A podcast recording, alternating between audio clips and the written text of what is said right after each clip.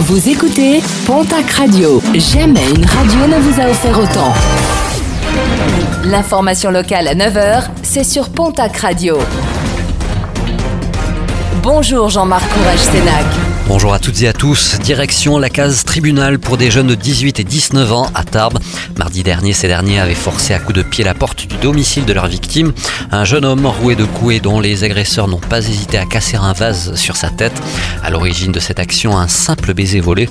Interpellés et placés en garde à vue, trois des quatre jeunes seront finalement poursuivis devant la justice et comparaîtront prochainement devant le tribunal correctionnel de Tarbes. Malgré les nombreux appels à la prudence, de nouveaux accidents mortels déplorés sur les routes de la région et notamment des Pyrénées-Atlantiques. Un motard de 59 ans a perdu le contrôle de son engin dans la descente de la pierre Saint-Martin. Les secours n'ont pu que constater son décès. Et puis toujours samedi, un choc frontal a entraîné la mort d'une automobiliste à Artiguelouve. Ses deux enfants de 14 et 17 ans ont été grièvement blessés dans l'accident et transportés vers l'hôpital de Pau.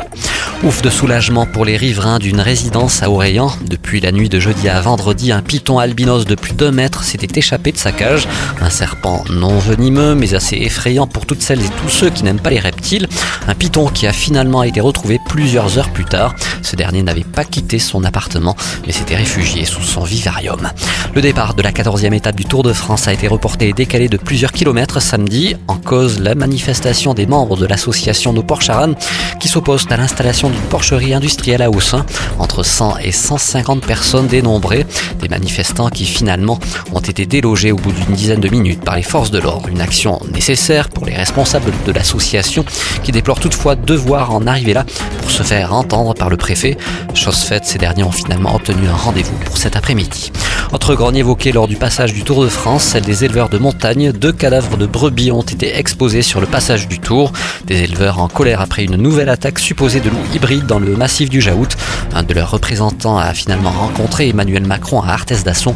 Une délégation devrait être prochainement reçue à l'Elysée pour évoquer ce problème.